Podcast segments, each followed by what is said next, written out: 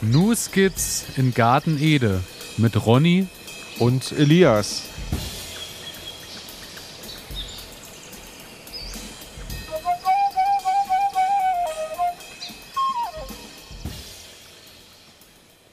Herzlich willkommen, meine Damen und Herren. Herzlich willkommen zu einer weiteren Folge New Skits in Garten Ede.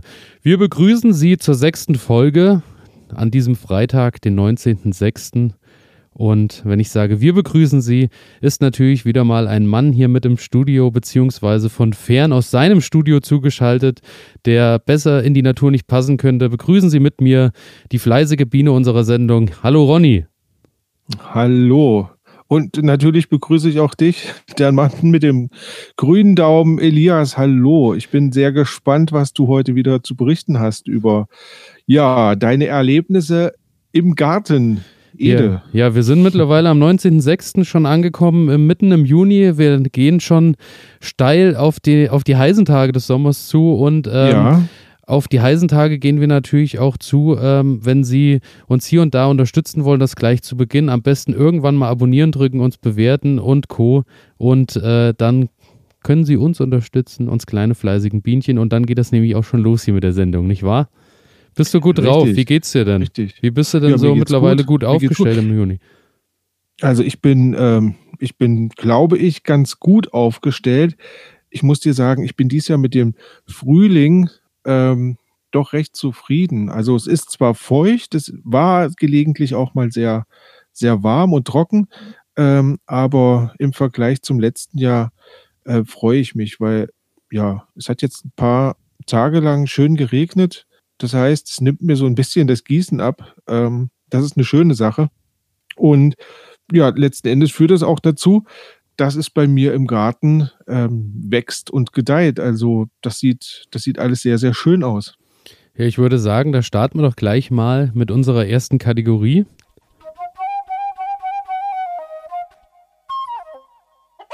Ich würde sagen, wir starten heute einfach mal mit mit was ich mich gerade so beschäftige, beziehungsweise was ist los in meinem Garten. Wo bist du okay. denn gerade dran? Ja, wo bin ich gerade dran? Hm. Ich bin gerade dran und mache mir immer noch Sorgen um meine Wildtomaten. Ähm, die beschäftigen mich seit langem. Ich hatte ja, wer sich noch erinnern kann, so in der ersten Sendung, als es um Tomaten ging, ähm, da hatte ich ja gesagt, ich habe mir extra Wildtomaten besorgt dass ich mit denen wenig Arbeit habe und dass die halt sehr gut wachsen unter jeglichen Bedingungen, also ob es nun warm oder trocken oder wie auch immer ist. Also Wildtomaten sind robuste kleine Pflanzen. Ähm, ja, und jetzt stehen die bei mir in Kübeln und wachsen seit, ja, seit zwei Monaten so gut wie gar nicht. Also vielleicht sind da so drei Zentimeter dazugekommen. Okay. Ähm, und das ist ein bisschen frustrierend, sich und das anzuschauen. Das sind die, die mit, die, äh, mit im Kübel im Gewächshaus stehen oder äh, sind die draußen? Nein, die stehen, die stehen jetzt draußen. Ja, die stehen ja. jetzt draußen. Ne? Ich, ich habe das Gefühl, dass sie angegangen sind, weil sie treiben leicht, ähm, also sie treiben so ein bisschen Triebe. Mh, hm, sie werden auch leicht größer und ich habe gesehen, an zwei dieser sechs Pflanzen ähm, kommen auch jetzt erste Blüten. Aber sie sind halt wirklich noch, ich sag mal, 15 bis 20 Zentimeter groß, ne? Also, ähm, das ist wirklich noch ein bisschen, ein bisschen klein aktuell, aber ich glaube, das ist auch dem geschuldet, wenn sie draußen stehen, dass natürlich äh, aktuell jetzt nicht unbedingt das beste Tomatenwetter ist, weil ähm, ich auch das gleiche Problem habe, dass ähm, ich ja mir die paar Freilandsorten ohne Dach, ohne alles einfach rausgesetzt habe, die gleich ja. die ersten Wochen voll durchgestartet sind. Äh, dann war es ja auch mega warm eine ganze Zeit und jetzt hast du ja so seit anderthalb Wochen, zwei Wochen ist es ja eigentlich mehr Regen als äh, Sonnenschein und wenn es nicht regnet, ja. eher bewölkt. Und äh, da muss ich auch sagen, da kommt alles doch sehr ins Stocken, weil ähm, ich habe jetzt überall Tomätchen dranhängen schon, aber mhm. die bleiben halt alle auf ihrer Größe und äh, es verändert sich nicht mehr viel an der Pflanze, weil ich glaube, jetzt fehlen die Tage, dass man wieder richtig die Sonne drauf bitzelt, dass die mhm. mal wieder Gas geben. Ich habe äh, jetzt überall noch mal ein bisschen ähm, gedüngt, natürlich organisch und auch ein bisschen mit Brennnesseljauche und hoffe, dass das jetzt vielleicht nochmal einen Schub gibt. Die ein oder anderen habe ich heute gesehen, im Garten sind auch wieder ein kleines bisschen gewachsen. Aber äh, ja, ich hoffe, dass die Sonnentage jetzt bald auf uns zukommen und dann sollte das auch wieder funktionieren. Ja, wie groß sind die denn bei dir jetzt, die Tomaten, die draußen Ähm, stehen? also die, die draußen stehen, schätze ich, äh, sind so auf, ähm, ja, ich habe die ja an den Fäden hochgebunden, die sind auch ein bisschen quer, aber ich schätze mal so 80, 90 Zentimeter, denke ich Mhm. mal, so auf der Höhe ungefähr Ja. sind die. Ja, also ich bin im Gewächshaus, muss ich sagen, bin ich mittlerweile bei einem guten Meter angekommen. ja, also das glaub ich. Ähm, die schießen da wie verrückt und ähm, haben Blütenstände über und über, also ganz, ganz wahnsinnig. Ähm, was auch ganz spannend ist, ähm, ich habe ja diese Reisetomate und die bildet, habe ich das Gefühl, ich muss jetzt den ganzen Zyklus erstmal beobachten, bis die äh, durchgewachsen ist, aber ähm, ich habe das Gefühl, die hat einen Blütenstand ausgebildet. Das ist ja immer so, ein, so eine, wie so eine Traube, die da rauswächst. Ähm, und dann wuchs aus dieser Traube ähm, noch ein neuer, noch ein neuer Zweig raus, also ein neuer Trieb. Und ähm, da entwickelt sich jetzt quasi eine zweite, ähm, ja, wie eine zweite Tomatenranke dran. Das ist total verrückt. Jetzt habe ich mittlerweile drei, ähm, ja, drei, äh, wie sagt man so? Ähm, Also ziehst du jetzt einfach Frucht- dreitriebig nach oben, dass an äh, drei, dreitriebig, ja, so. drei Trieben quasi auch überall Blütenstände dann irgendwann Ja, ja. kommen. äh, Ja gut, es gibt mir dachte, Schlimmeres, ich, ne? Ja, wahrscheinlich, äh, weil ich mir dachte, ich kann jetzt nicht einfach ähm, diesen Trieb abschneiden, wo, wo die Blütenstände dran sind. Irgendwie, gut. das war Aber dafür Komisch. machen wir das ja, um, äh, um ein bisschen zu beobachten und zu schauen, was wir lernen können, beziehungsweise was in Richtig. den Jahren vielleicht auch anders eingesetzt werden kann dann sogar. richtig. Also So, das, und jetzt gleich noch eine. ja, Ja, entschuldige, jetzt bin ich dir ins Wort gefallen. ich wollte nur noch zum Thema Tomaten äh, sagen, also ich habe äh, ja mir dieses kleine Tomatenvoranzuchtszelt, äh, habe ich mir auch mal mit in den Garten gestellt, spaßenshalber, um dort mal fünf Pflanzen reinzustellen, die dann quasi überdacht stehen und äh, durch das Zelt natürlich immer auch ein paar Grad mehr haben. Und ähm, ich muss halt sagen, die Pflanzen sehen deutlich gesünder aus und ähm, die San Marzano Tomate, vor allem das ist ja diese Flaschentomate, diese Soßen, italienische Soßentomate, ja, ja. die wächst ja mehr so klein und buschig, äh, hat dann aber unten natürlich auf ihrer Höhe äh, x Blüten dran. Und da muss ich halt sagen, im Zelt absolut äh, geht natürlich voll steil, bildet nur äh, Blütentriebe überall und ähm, da habe ich jetzt auch schon die Früchte so auf, äh, ich schätze mal so 5, 6 Zentimeter auf jeden Fall von der Größe her. Und äh, draußen habe ich drei Stück dran gehangen, wovon schon eine abgefallen ist, eine Frucht. Also, äh, und die natürlich eher so kleiner Fingernagel groß, also auf der Größe. Also, das ist schon ein bedeutender Unterschied. Also, das habe ich auf jeden Fall schon mal gelernt. Die auf jeden Fall überdacht in der nächsten Saison. Okay. Ah, Ich, ich stelle fest, ähm, du bist da mit deinem Düngen und Vorziehen ähm, doch um einiges schneller vorangekommen als ich. Also ähm, ich glaube, ich habe, die sind mir ja so sehr hochgeschossen, ähm, gleich am Anfang, als sie noch quasi im Haus drinne standen. Und dann habe ich die ja relativ zügig rausgesetzt ins Gewächshaus und dann in die Sonne. Und ich glaube, das hat ihnen echt geschadet. Also, ähm, dass ich sie nicht lang genug habe an die Sonne gewöhnen lassen. Das war, glaube ich, echt ein Hemmschuh, den sie hatten. Ja, und ich glaube, das, was ganz wichtig ist, was ich auch schon so gelernt habe in den Gesprächen jetzt mit anderen Tomatenanbauern oder Tomatenbauerinnen, ähm, ist, dass äh, das auf jeden Fall ein großer Vorteil ist, wenn die lange in der Anzuchterde standen, weil äh, dadurch natürlich die Nährstoffe fehlen und die Pflanze mehr wurzeln muss, äh, um sich die Nährstoffe irgendwo rauszuziehen. Also die Pflanze wird durch die wenigen Nährstoffe im Boden angetrieben, breit zu wurzeln, weil die natürlich auf der Suche ist nach Nährstoffen. Und dadurch, dass die Okay. so gut durchgewurzelt waren und dann erst nach draußen gegangen sind, haben die sich, glaube ich, auch im Boden gleich besser entwickeln können. Ich glaube, das ist dann auch eine, eine gute Sache. Da, da sind wir natürlich jetzt bei der Philosophie angekommen. Ähm, ich hatte ja in der letzten Sendung gesagt, ähm, Anzuchterde kommt mir nicht mehr ins Haus, weil, ähm, also ich habe jetzt, also wann haben wir angefangen mit den Peperonis ziehen? Ich glaube, das war so Ende Februar, Anfang März, ähm, habe ich meine Peperonis eingepflanzt in Anzuchterde. Mm, Und dann habe ich die irgendwann rausgesetzt ins, ähm, ins Gewächshaus und die haben jetzt wirklich lang gebraucht, bis sie angegangen sind. Und die sind immer noch bei einer Größe von, ich würde mal sagen, so, die höchstgewachsenen sind bei 15 bis 20 Zentimetern. Also wirklich gar nichts eigentlich. Ähm, spannenderweise habe ich jetzt vor einem Monat ungefähr hier zu Hause nochmal ähm, ja, ein paar Sämlinge in ganz normale Blumenerde reingesetzt Hm. und lass die jetzt wachsen. Und die sind jetzt auch mittlerweile bei 20 Zentimetern angekommen, sind total buschig, bekommen jetzt die ersten Blütenstände. Ähm, also eine ganz verrückte Situation. Ich meine, das sind jetzt auch Peperonis, vielleicht ist das ein Un- Unterschied zu Tomaten, das muss man einfach mal sehen. Ähm, ich werde nächstes Jahr auf jeden Fall ähm, den Versuch wagen und werde ausschließlich normale Blumenerde verwenden.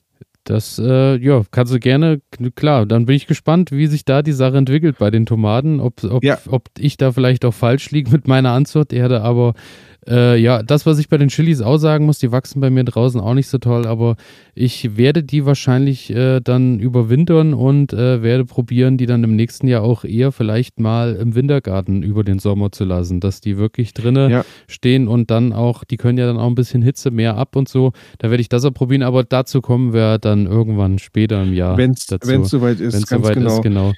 Ja, Ähm, was ich eben noch fragen ja. wollte. Mh, Tomaten im Wachstum stoppen. Das ist so ein Stichwort, was ich mir aufgeschrieben hatte. Ähm, also meine Tomaten wachsen ja nun, wie gesagt, Meter, ja, so ein Meter irgendwie, Meter zehn. Ähm, und es geht jetzt gegen Ende des Gewächshauses. Ne? Also mhm. ähm, irgendwann ist Schluss. Äh, hast du einen Tipp, wie ich die dann unterbreche? Also schneide ich dann einfach den, den Trieb ab, der nach oben wächst? So wie ich hörte, einfach oben den Trieb abschneiden und äh, das regelmäßig und das war's. So habe ich mir das erklären lassen von jemand, der schon länger im Gewächshaus anbaut. Okay.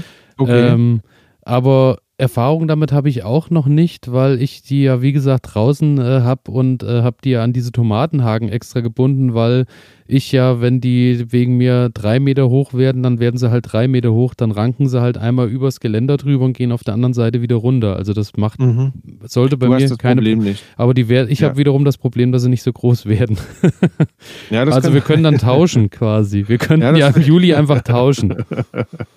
ich bin sehr gespannt. Also einfach abschneiden. Das ist ein guter, das ist ein guter Hinweis. Ich hoffe es, dass es so Ähm, funktioniert. Vielleicht bei dir noch was gerade? Ja, was äh, bei mir gerade oder mit was ich mich gerade noch beschäftigt habe, ist, ähm, ich habe mir jetzt so ein Buch gekauft über äh, Permakultur und habe mich da ein bisschen belesen wegen Beet Ah ja. machen und so. Und habe dann natürlich wieder gelesen, ja, eigentlich äh, umgraben und so, gerade im Frühjahr ist eigentlich das Schlechteste, was man machen kann, weil du fängst halt an und äh, mischt die ganzen Formen und die ganzen Pilze und alles, was so im Boden an Nährstoffen ist, bringst du halt komplett durcheinander und der Kreislauf ist komplett hinüber von der Erde. Mhm. Deswegen habe ich gelesen, ähm, ähm, am besten Gras abmähen, dann einfach Pappe, unbedruckte Pappe drauflegen, dann Mhm. da drauf ähm, ein bisschen Kompost, ein bisschen Rasenschnitt, alles ein bisschen Schichten, ein bisschen Gehölz, ein bisschen äh, Mulch und so und da drauf nochmal Komposterde und das dann ringsrum ein bisschen mit äh, dickeren Ästen oder Stämmchen äh, abschließen, dass da das Wasser noch ein bisschen drinne bleibt. Und dann habe ich mir gedacht, einfach äh, um mal zu gucken, ich, das, das Jahr ist natürlich jetzt zu kurz mittlerweile, um das noch groß zu betreiben, aber ich dachte, ich lege mir einfach mal so ein Beet, so ein Testbeet an, um mal zu gucken, kommt dann Gras von unten durch, habe ich weniger Unkraut. Und äh, jetzt im Juni geht es ja auch noch mit der Bohnen- und äh, Erbsenanzucht und dann habe ich mir halt so ein Beet zusammengeschustert, habe einfach mal äh, meine letzten Erbsen- und Bohnensämlinge da reingesetzt und äh, schaue jetzt mal, was passiert. Aktuell durch den Regen natürlich übervorteilhaft, weil äh, das Nest gut durch, dadurch kann das schön verrotten innen drin und, äh, Ja. und wir schauen mal, ob der Boden dann so nährstoffreich ist, dass das Ganze funktioniert, wie ich mir das vorstelle. Mal Das schauen.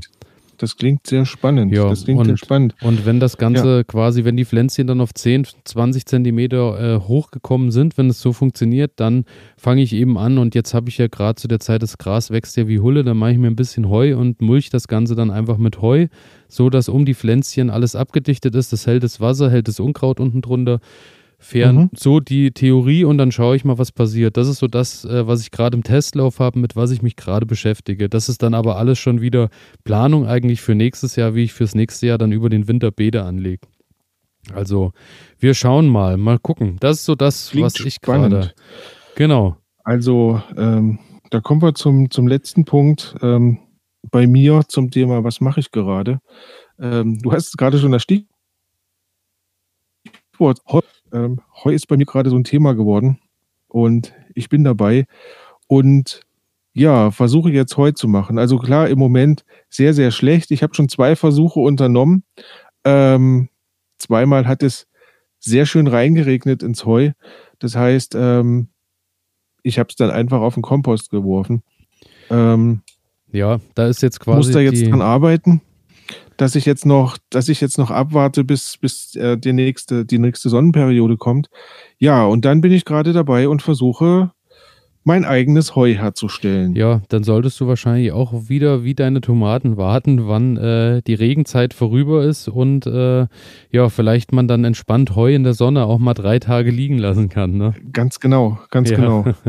Das ja, aber ähm, ein weiteres Thema, mit dem ich mich gerade beschäftige, können wir vielleicht in der nächsten Kategorie abarbeiten. Bist du bereit für die nächste Kategorie? Ja, da kommt nämlich auch noch mal mein Thema Heu zum Einsatz.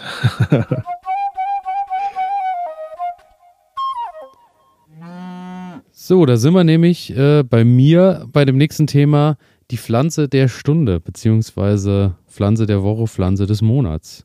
Und zwar mhm, habe ich, ich, mich, hab ich mich äh, da entschieden für den Knoblauch. Und äh, ah, ja. Der Knoblauch ist ja so, ich habe ja ähm, im letzten Jahr schon diesmal im Winter zwei Sorten gesteckt. Das war dann so Mitte Oktober. Das war einmal äh, violetter Knoblauch, Morado heißt der, und einmal Vallel, Valleldo, Vallelaldo. Oh, schweres Wort. Vallelaldo. Vallelaldo quasi. Äh, und das ist der, der ist komplett weiß, kommt wohl ursprünglich aus Spanien, kann aber unsere Temperaturen gut ab. Hat der mhm. Knoblauch, muss ich auch sagen, beide Sorten haben den Winter problemlos überstanden, sind im Frühjahr top angegangen, sind in die Höhe geschossen. Wir hatten ja auch schon in den vorhergehenden Sendungen mal äh, wegen Dünger und Co. Wer da mehr ja. wissen will, kann da ja nochmal reinhören. Und ähm, ja, der ist jetzt so weit, dass oben die ersten Blattspitzen braun werden oder an der Seite auch mal hier und da was braun wird. Und dann sagt man ja, wenn so zwei Drittel des oberen äh, des oberen Grases dann oder des, des, des Gewächses oben so ein bisschen mhm. braun werden, dann ist er eigentlich erntereif, weil man sollte ihn auch nicht zu lange drin lassen, sonst fängt er an und gammelt. Naja, dann habe ich okay. halt heute ähm, schon mal eine Knolle rausgeholt und muss sagen, äh, geruchstechnisch die absolute Offenbarung. Das war der Weiße, der natürlich äh, noch deutlich intensiver sein soll vom Geschmack. Mhm. Ausgegraben, äh, ein riesen Knoblauchduft hat schon die Gatten erfüllt. Äh, hab ihn aufgemacht, äh, also ich glaube, ich habe gezählt, es waren 16 Zehen in der Knolle und äh, habe auch nochmal gewogen, waren so 50 Gramm ungefähr Ertrag, was so mhm. drin war. Ähm, ist allerdings noch so, dass er noch, äh, die Kammern sind noch nicht so ganz vereinzelt. Also ich werde ihn tatsächlich nochmal im Juli, bis in Juli stehen lassen, bis dann halt vielleicht wirklich nochmal eine Woche schön Sonne drauf geballert hat. Und ja. dann, äh, dass ich den dann auch im Anschluss gleich trocknen kann. Und äh, muss aber sagen, den habe ich jetzt natürlich die erste, den Probe, das Probeexemplar habe ich mir mit heimgenommen und muss sagen, auch die ganze Küche hat sofort danach gerochen beim Schneiden. Er klebt schön an den Fingern, also da merkt man schon, da äh, sollte einiges gehen. Ja, und ähm, der Violette, im Gegenteil, der ist ja ein bisschen süßer vom Geschmack und ein bisschen feiner. Äh, mhm. Der ähm, ist noch nicht ganz so weit, denn der wird, da sieht man auch oben so, ähm, oben an der Zwiebel, da ist auch noch nicht so viel braun. Also ich glaube, der bleibt sogar da noch ein bisschen länger stehen. Und äh, mhm. ja, deswegen ist das meine Pflanze der Stunde. Und äh, dazu noch kurz, ähm, habe ich ja den Versuch gemacht im Vergleich zum letzten Jahr. Den hatte ich ja im letzten Jahr im Frühjahr reingesetzt. Da war er bei weitem natürlich im Juli noch nicht so weit und die Knollen waren auch deutlich kleiner bei der Ernte als jetzt schon. Muss ich sagen, äh, ansonsten ist der Knoblauch ja ein recht äh, unkompliziertes, äh, eine unkomplizierte Pflanze, weil einfach ein bisschen lockerer Boden, unkrautfrei, ein bisschen, wo Sonne schön drauf kommt. Ähm, da mache ich auch nicht viel, den gieße ich auch nicht mal ab und an hier und da mal ein bisschen mit äh, Stickstoff und so ein bisschen Düngen. Aktuell ähm, mache ich, habe ich noch mal ein bisschen Hornspäne mit draufgegeben dann und ähm, ja, reicht voll und ganz aus. Der steht voll, voll im Saft. Äh, schön ist auch, was ich im nächsten Jahr mehr nutzen werde, der kann auch äh, zum Schutz zwischen Erdbeeren, Gurken, Möhren und so überall mit dazwischen gesetzt werden, weil wohl mhm. durch den Geruch äh, die Schädlinge dann von den Pflanzen abweichen, weil äh, mit dem Geruch kommen wohl viele Schädlinge nicht klar und deswegen verziehen die sich dann. Deswegen werde ich in die Hochbeete und so überall mal nächstes Jahr immer mal eine Zehe Knoblauch mit reinstecken, ja. dass da mal was mit hochwächst und mal schauen, ob da vielleicht die anderen Pflanzen besser geschützt sind. Klingt, klingt sehr gut. Ansonsten äh, kann ich nur noch sagen, wie fast bei allen anderen Sachen, die man daheim so ansieht, bitte nicht einfach den Knoblauch, den man im Supermarkt kauft, einfach in die Erde stecken. Das ist ähnlich wie bei der Kartoffel, ähm, weil oder bei der Tomate du weißt nicht, wo das Zeug herkommt, du weißt auch nicht, mit was es behandelt wurde. Und meistens ist es so, bei dem Knoblauch, den wir kriegen, der irgendwo aus China oder woher auch immer kommt, der wird in unseren Breitengraden womöglich auch nicht wirklich gut funktionieren. Deswegen mhm. am besten immer Steckgut irgendwo von einem Hof kaufen, wo man weiß, die haben den halt äh, selber gezogen, lagern den dann und bereiten, nutzen den dann auch wieder für, die, für den eigenen Anbau und lieber dann eben da ein bisschen Steckgut besorgen. Genau. Ja, ich denke, das ist eh, das ist eh so eine, ähm, so ein Tipp, ähm, da wirklich auf die Sorten zu achten und, und darauf zu achten, dass es auch ähm, mit unseren klimatischen Bedingungen klar geht.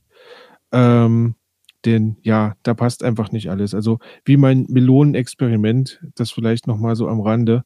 Ähm, ich glaube, von den 15 Pflänzchen, die ich hatte, habe ich dann insgesamt acht oder neun ähm, tatsächlich ins Gewächshaus, ins Beet und in einen Topf gepflanzt.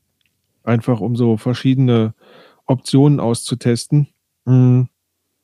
Die einzigen, die ihm angehen, äh, sind jetzt die im Gewächshaus. Okay. Ja, und ähm, das ist dann ja für mich auch wieder der Punkt. Also ähm, im nächsten Jahr, wenn ich das nochmal probiere, mal schauen, ähm, da muss man halt drauf achten. Also hätte ich jetzt irgendeinen, hätte ich jetzt irgendeine Pflanze genommen, ähm, die wäre wahrscheinlich gar nichts geworden. Hier habe ich jetzt eine gewisse Chance, dass ich eventuell was durchbekomme. Ja, ja. Ähm, einfach weil ja die Pflanzen dann doch nicht so an das Klima hier angepasst hm. sind und der Boden vielleicht nicht passt. Also ja, ja. das ist wichtig.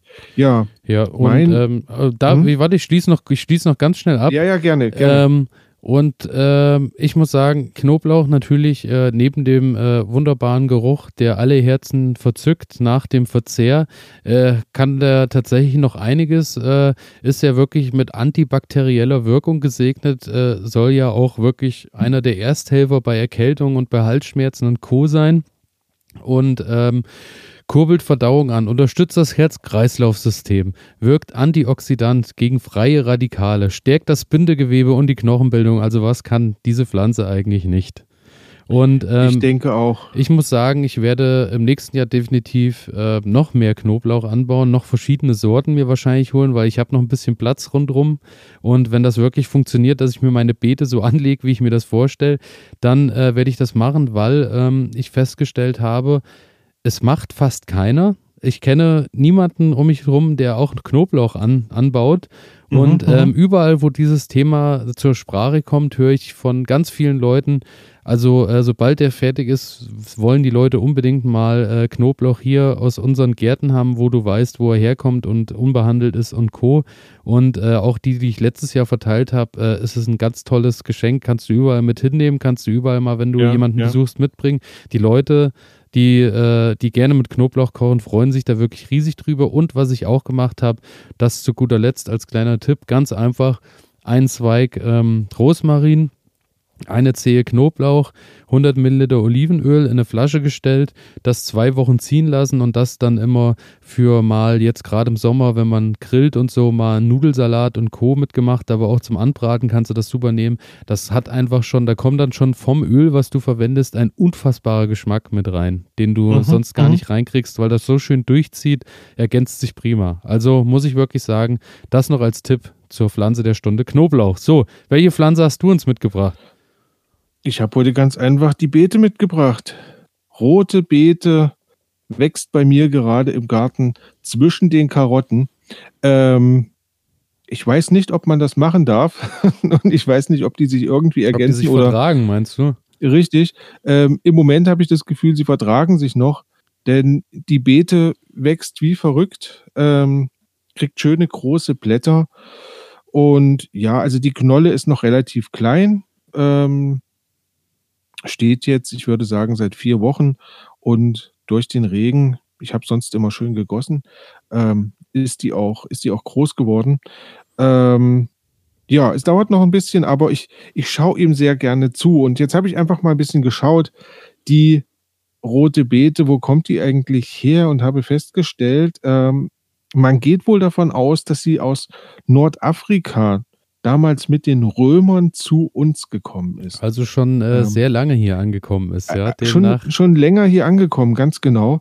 Und ähm, was ich auch nicht wusste, was mich beeindruckt hat, es ist wohl eine Kulturform aus der Rübe und verwandt mit der Zuckerrübe und dem Mangold. Ähm, Mangold hätte ich jetzt nicht vermutet, denn hätte Mangold, ich auch nicht vermutet, ja, ja. Haben wir ja quasi nur die Blätter.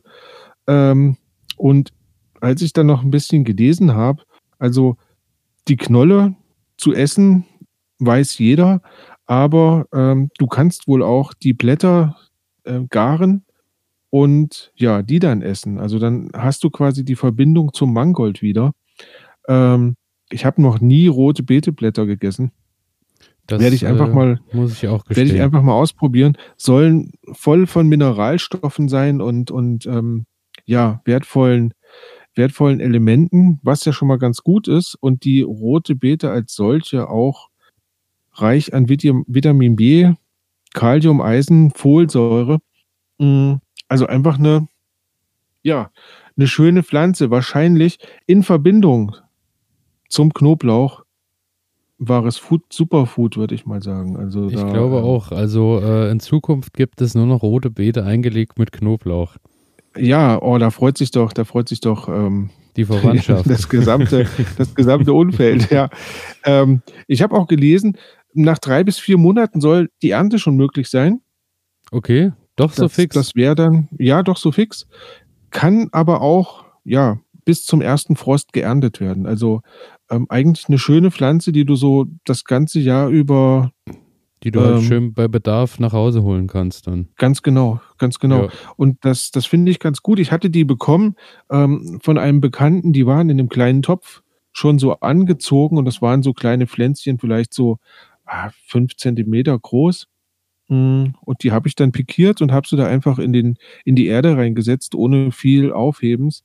Ähm, was ich feststellen musste, mh, mm, es ist wirklich wichtig, scheinbar jedenfalls, also das ist jetzt so vom Versuch her, ähm, wenn du die Pflänzchen pikierst, dass du sie wirklich ebenerdig reinsetzt. Also eine Pflanze habe ich, hab ich wahrscheinlich zu flach reingesetzt und die ist einfach nichts geworden. Also die, die treibt dann keine richtige Knolle aus, die wird nicht richtig groß, sondern die wollen scheinbar schon ziemlich tief in den Boden reingesetzt werden, sodass die Blätter oben rausschauen und ähm, die Wurzel halt wirklich tief im, im Boden versinkt. Ähm, das, ja, war so ein Ergebnis, was ich da irgendwie jetzt so eine Schlussfolgerung, die ich da ziehen konnte.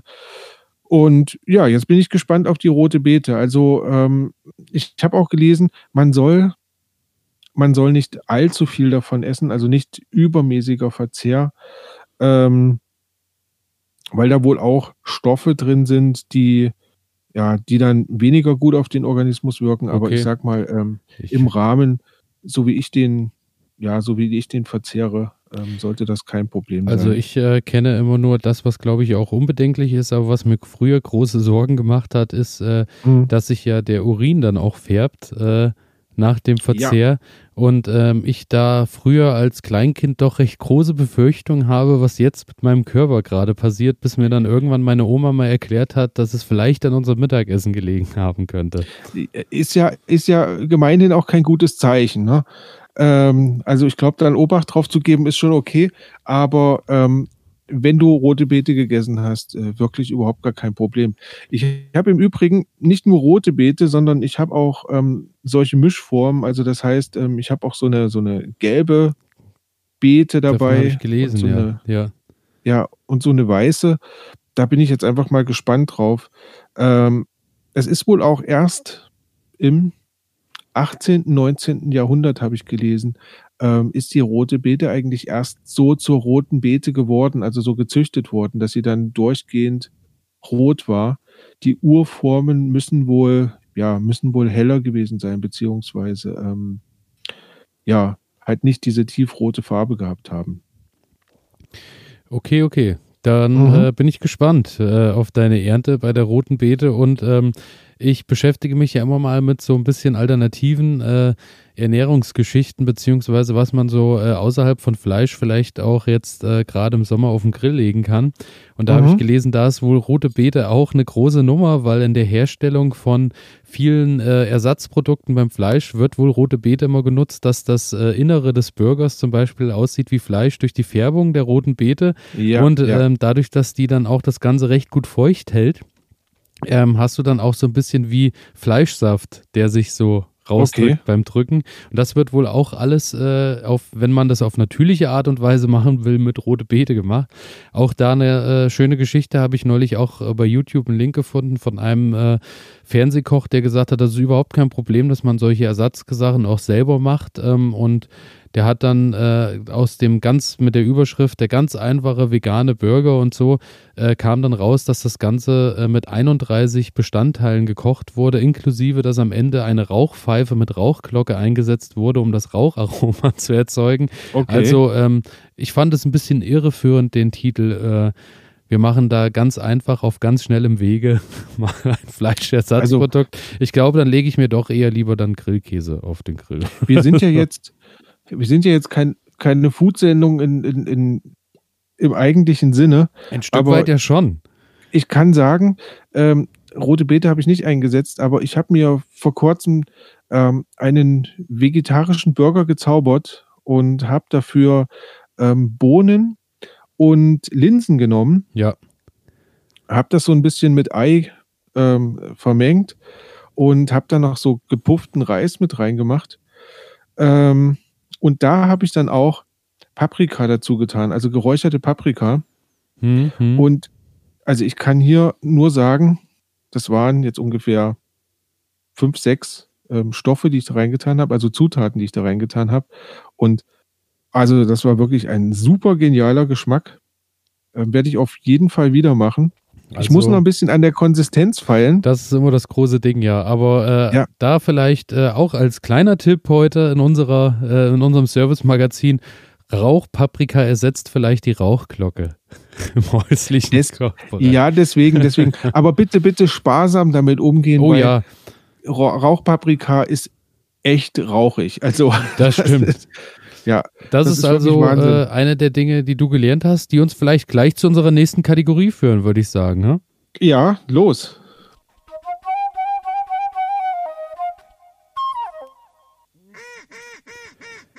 Ja, was ich gelernt habe. So, was hast du im Garten gelernt, neben dem, dass Rauchpaprika sparsam einzusetzen ist? Nun ja, ich habe gelernt, dass Tomaten im Gewächshaus mh, hm, eine gewisse, mh, wie soll ich sagen, eine gewisse trockene Luft brauchen, wohingegen Gurken wohl mit ziemlich viel Luftfeuchtigkeit klarkommen. Ähm, und mein Gewächshaus war jetzt die ganze Zeit geschlossen und ich habe, ja, wenn, wenn du dann, wenn die Sonne dann drauf scheint, entsteht, entsteht natürlich ganz viel Wasserdampf, sage ich mal, und der schlägt sich dann auf die Tomaten Blätter nieder und auf die kleinen Früchte. Und das soll wohl ein super Nährboden sein für Pilze und so weiter und so fort, die dann quasi deinen Pflanzen Schaden zufügen. Ähm, das habe ich gelernt und lasse jetzt meine Türe immer auf. Zum Leidwesen der Gurke, denn die Gurke mag keinen Durchzug. Ähm, sie wächst noch, ja, ich muss mich jetzt zwischen Pest und Cholera entscheiden. Ähm, will ich lieber die Tomaten durchbekommen oder die Gurken? Nein, ich glaube, ich glaube, irgendwie kommen schon beide durch, aber es ist halt keine optimale Voraussetzung. Ähm, also Tomate schlägt Gurke. Tomate schlägt bei mir im Moment Gurke, ja, weil ich habe auch viel mehr Tomaten drin als Gurken. Das war eher so die Gurken, das war so ein, ja, wollte ich mal ausprobieren. Das war so ein bisschen ähm, ein frecher Frühlingsflirt. Ganz genau. Ähm, ich habe jetzt auch gelesen, die Tomatenblätter sollte man relativ weit unten an der Pflanze abschneiden, also bis so 40 Zentimeter ähm, über dem Boden kann man die wohl entfernen, um dann auch so ein bisschen ähm, der, der, der Blattfäule so vorzubeugen. Und im Gewächshaus sollte man auch, also gerade wenn halt wenig Insekten da reinkommen, mh, hm, sollte man gelegentlich mal an den Blütenständen äh, vorbeilaufen und ja, so leicht draufschlagen. Einfach, dass die Bestäubung der, die Bestäubung der Blüten vonstatten ja, geht. Ja. Ganz genau. Ähm, und das mache ich im Moment. Und das ist eine Sache, die ich, ja, die ich jetzt gelernt habe. Okay. Ähm, jetzt bin ja, ich auf dein Gelerntes mit, ähm, gespannt. Ich knüpfe da direkt mal an, weil ähm, ich das Problem habe durch die Nässe draußen, dass ich tatsächlich auch so ein bisschen meine Tomaten kriegen unten an den Blättern schwarze Ränder, was ja eben genau diese Tomatenfäule oder auf diese Tomatenfäule mhm. hinweist. Deswegen auch, das habe ich gelernt, dass man da unten auch getrost mal ein paar Blatzweige wegnehmen kann, darf. Ja, ja. Das äh, war auch das eine. Dann zum anderen letzte Woche oder vor zwei Wochen noch ähm, großartig äh, angekündigt, was ich gelernt habe. Äh, Salat immer in Hochbeete setzen und Co. wegen den Nacktschnecken und so. Was ich dieses Mal erledigt. gelernt habe, Nacktschnecken kommen ins Hochbeet. und das auch nicht so knapp. Ich war gestern nochmal äh, gegen Mittag äh, im Garten und habe dann äh, bei Regen und wollte da nochmal ein bisschen äh, Salat fürs Mittagessen mit nach Hause holen und siehe da, bei Regen natürlich vollkommen überaktiv, äh, überall Nacktschnecken. Tja, deswegen äh, habe ich gelernt, Nacktschnecken kommen auch ins Hochbeet, deswegen ist mein nächster Schritt, ich werde um die... Ein höheres äh, Hochbeet bauen. Genau, der, der Turmbau zu Babel nur mit Hochbeet. Richtig. Nee, ähm, ich werde tatsächlich äh, rundrum einfach anfangen und werde jetzt äh, da meine ersten Wege mulchen im Garten, weil äh, Nacktschnecken wohl nicht so einen Bock haben, über Mulch zu laufen, weil das zu uneben ja. ist. Das wird jetzt quasi dann das nächste. Äh, dann, was ich auch noch gelernt habe, ist, ich habe den Test jetzt in den letzten zwei Wochen gemacht. Ich habe bei meinen Kürbispflanzen den einen Kürbis habe ich nach oben gebunden, habe quasi eine Stütze gebaut und habe den hochranken lassen und den anderen habe ich auf der Erde weiter wachsen lassen und siehe da, der, der nach oben kommt, ist äh, ungefähr ums Doppelte in den zwei Wochen gewachsen und der andere kriecht so auf dem Boden umher. Von daher mhm. werde ich äh, die Kürbis und Gurke in Zukunft mehr stützen und nach oben lassen, weil äh, die haben sich gut nach oben gezogen, genauso wie bei der Zuckerschode, da hatte ich das auch. Äh, umso mehr ich nach oben was gewickelt habe, Draht, dass die nach oben greifen konnte, umso schneller ist das Ganze nach oben explodiert. Und da hängen okay. jetzt tatsächlich auch die ersten Zuckerschoten dran. Also da geht es jetzt auch los, die blühen volles Rohr und äh, da hängen jede Menge Zuckerschoten dran. Deswegen bin ich auch mal gespannt. Da kommt wahrscheinlich auch bald die Ernte. Vielleicht kann ich dann zwei Wochen berichten, wenn die ersten Zuckerschoten mal in der Pfanne lagen. Ja, und äh, was ich auch gelernt habe, ist aber allerdings eine Sache, wenn ich auf die Uhr gucke, das werde ich, glaube ich, mal so als kleinen Appetithappen äh, schon mal bekannt geben, was ich, glaube ich, in der nächsten Sendung mal machen werde, weil das auch eine längere G Geschichte wird. Ich habe mir einen Komposter bzw. einen Kompost angelegt und habe mich da ausgiebig mit beschäftigt, wie man das anlegt, wie die Zusammensetzung sein sollte, auf was man achten sollte und so. Da würde ich aber sagen, das als kleinen als kleine Gedächtnisstütze schon mal für in zwei Wochen. Das werde ich in zwei Wochen mal abarbeiten. Die, die Herstellung ja, denke, eines Kompost. sehr spannendes Thema. Also da können da wir, glaube ich, eine gute. Können wir in, insgesamt mal drauf eingehen. Ja, ja, ja, genau. Weil es ja doch sehr, sehr ähm, äh, ja, interessant ist, weil Fall. du wunderbaren Boden bekommst. Ja, ja. Und vor allem auch weißt, wo du mit den ganzen Abfällen hingehen kannst. Also Eben. du hast keine Abfälle mehr in dem Sinne. Genau, das ist, genau. Das ist eigentlich eine tolle Sache. Aber dann lass uns das doch beim nächsten Mal machen. Liebe Zuhörer ja, und liebe gerne, Zuhörerinnen, das nächste Mal also mehr über den Kompost. Ja, dann würde ich sagen, Richtig. kommen wir zur nächsten Kategorie.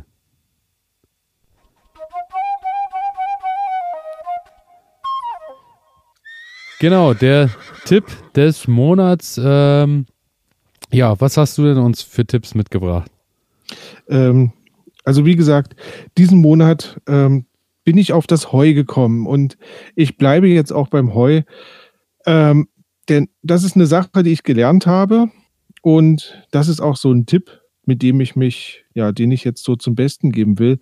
Hintergrund des Ganzen ist, wir haben Zuwachs bekommen und es leben nun zwei Meerschweinchen mit in meinem Ach, Haushalt. Ja, und die mit müssen Namen? natürlich ähm, mit Namen Lillebrohr und Bosse. Lillebrohr und, und Bosse. Richtig. Das heißt, es und, ist ein Pärchen eingezogen bei euch. Ja, genau. Zwei, also zwei Männchen sind das. Ach, das sind, ähm, ach, das sind Ja, ja, nee, okay. das andere ist zu gefährlich. Die ja, sind, ja, weil, sind ja. ja. schnell dabei und ähm, nee, das muss nicht sein. Ja, und auf jeden Fall ähm, brauchen die natürlich Futter und ich dachte mir, ich habe ja schon mal davon berichtet, dass ich ähm, meinen Garten versuche wenig zu mähen. Und ja, das habe ich, das habe ich jetzt auch das ganze Jahr über durchgezogen. Das heißt, es gibt jetzt bei mir einen Bereich, der hat sich vom Rasen in eine Wiese verwandelt. Ähm, und ich muss ganz ehrlich sagen, ich, also eine bessere Idee ähm, kann es für mich gar nicht geben, weil es ist ähm, wirklich sehr, sehr schön. Erstens ähm, habe ich jetzt plötzlich in meinem Garten Blumen stehen. Ich hätte gar nicht gedacht, dass die in meinem Garten wachsen, ähm, weil da plötzlich Margariten angefangen haben zu blühen und, und ich weiß nicht, Klee wächst an verschiedenen Stellen. Ähm, der Klee wird von ganz vielen Bienen besucht. Also das ist einfach nur ein Leben jetzt plötzlich in dieser Wiese, wohingegen auf dem Rasen, ähm, da war einfach gar nichts. Ne? Und jetzt habe ich mich so entschieden, ich lasse eine Hälfte des Gartens rein als, ja, sage ich mal, so, so Blumenwiese stehen und die andere Hälfte des Gartens, die nutze ich und schlage da immer so ein bisschen ähm, frisch, äh, wie, wie, sagt man, so ein bisschen so Frischschnitt ähm, für die Meerschweinchen ab. Und das ist dann auch so der Bereich, wo man, wo man halt sitzen kann und kann durchlaufen. Und die andere Hälfte des Gartens, wie gesagt, ist halt so eine Blumenwiese geworden. Und es hat unglaublich viele Vorteile. Da sind wir dann auch schon wieder so ein bisschen beim, beim Permagarten angekommen. Denn ja, so eine Rasenpflege ist ja relativ aufwendig. Also das heißt, wenn ich so einen richtigen Rasen haben möchte, dann ja, muss ich da ziemlich häufig mähen. Ich muss viel düngen, ich muss auch wässern, ich muss das Moos entfernen. Also ich habe ganz viel Arbeit damit. Ähm, ich habe dann auch eine schöne grüne Fläche, das ist richtig, aber ich habe sehr viel Arbeit damit. Und ähm, auf der anderen Seite, wenn ich jetzt so eine Blumenwiese stehen habe, dann schaffe ich einen Lebensraum. Und in diesem Lebensraum sind halt sehr viele ähm, Tiere beheimatet, die letztlich auch dazu beitragen, dass meine Pflanzen bestäubt werden, dass ähm, Schädlinge aus dem Garten entfernt werden, weil halt ja Nützlinge in diesem Rasen leben können und sich dann quasi über die, über die Schädlinge hermachen. Also Stichwort, ähm, in so hohem Gras kann auch ein Igel existieren ähm, und der frisst gerne Schnecken.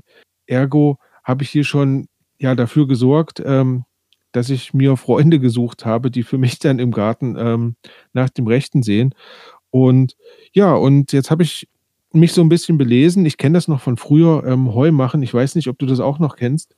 Ja, ich habe hm. das äh, früher, wir hatten ja ich bin ja noch aufgewachsen mit äh, Kühen und so und dann auch äh, hatten wir auch noch eine Ziege und dann hatten wir auch mal Schaf und so. Von daher, äh, ja, also ich kenne das auch früher noch immer mit der ganzen Familie äh, hoch, also irgendwo hinfahren, wo wir unsere Wiesen hatten mit dem Traktor und dann äh, großspurig Heu machen.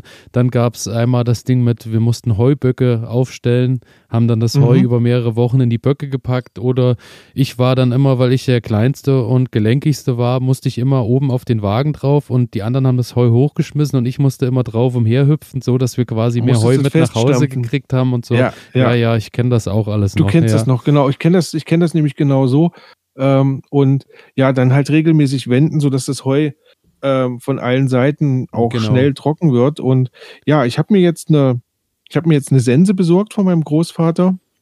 Und ja, dann gehe ich jetzt quasi in den Garten und ähm, schlage das Heu runter. Ähm, habe mich nochmal belesen. Also Heu machen, so die erste Maat sollte dann sein, man kann sich daran orientieren, wenn die Margariten verblüht sind. Und bei mir sind die Margariten ja gerade so dabei, ähm, die Köpfe hängen zu lassen. Die sind dabei zu verblühen. Mm. Das heißt also, ich bin noch nicht zu spät. Ich warte jetzt, wie gesagt, auf Sonne und trockenes Wetter. Und dann werde ich mich ranmachen und werde mein Glück nochmal versuchen, ähm, hier Heu ähm, zu produzieren. Wichtig ist, wenn man Heu macht und es dann einbringt, ähm, es muss sehr trocken sein, weil wenn, wenn man das lagert, also gerade bei größeren Mengen, ähm, kann das nasse Heu dazu führen, dass es gärt, dass es heiß wird und, und das kann so weit führen, dass es sich sogar selbst entzündet. Und das möchte man natürlich nicht, also darauf achten, schön trocken einbringen. Schön trocken. Richtig. Und was ich noch gelesen habe, man soll das wo mindestens sechs Wochen ähm, dann erstmal noch ruhen lassen. Also das heißt, ähm, vom Garten trocken einfahren in die Scheune oder wo auch immer hin. Werde es, weil ich keine Scheune habe, ähm, ich werde es einfach nur in ähm, in große alte Bettlaken abfüllen und so an den luftigen Ort hängen, dass das quasi noch ein bisschen zirkulieren kann. Und dann soll man das wohl noch sechs Wochen mindestens ähm, hängen lassen, sodass sich da noch irgendwelche Prozesse im, im Heu abspielen und es dann bekömmlicher wird für die Tiere. Genau. Ja. Und das ist so, ja, mein Tipp des Monats. Ähm, beziehungsweise was ich so, was gerade mein, mein großes Steckenpferd geworden ist. Ja, ja, ich hänge mich da kurz dran. Äh, mein Tipp des ja, Monats, äh, ganz kurz nur, ähm, ist auch äh, das Thema äh, Blumen und Co. für die Insektenwelt und auch für äh, alles, was so dranhängt, weil ich auch hier und da ja mal ein paar Stücke gehabt habe mit essbaren Blüten und dann habe ich noch so ein bisschen Nutzlingswiese und sowas angesät. Das fängt jetzt an und wächst. Manche Sachen kommen auch so ein bisschen in die Blüte. Ich muss halt sagen, äh, deutlich mehr Insekten rundherum plötzlich da. Zum einen und ja. zum anderen, äh, es ist ein schöner farblicher Effekt, der nochmal im Garten entsteht. Und äh, zum dritten natürlich für den Partner, für die Partnerin natürlich auch eine schöne Sache, wenn man auch einfach mal Blumen mit nach Hause bringen kann und vielleicht nicht nur äh, nützliche Sachen im Sinne vom Verzehr, sondern vielleicht auch einfach mal was fürs Auge mal mitbringen kann nach Hause. das ist eine ganz schöne Sache, genau. Gute und Idee.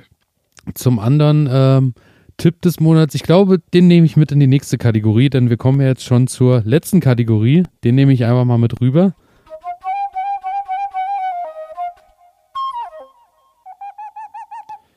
Ja, die letzte Kategorie ist äh, der Fehler des Monats.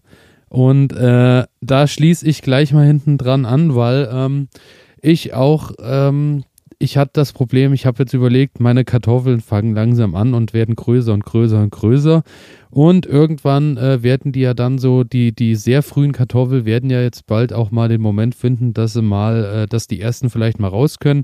Dann habe ich überlegt, wie hole ich die raus? Ich habe das immer mit einer Mistgabel gemacht, hast aber das Problem, du hast in der Regel drei Zinken, die vorne recht scharf sind, du spießt was auf, du kriegst nicht alles raus.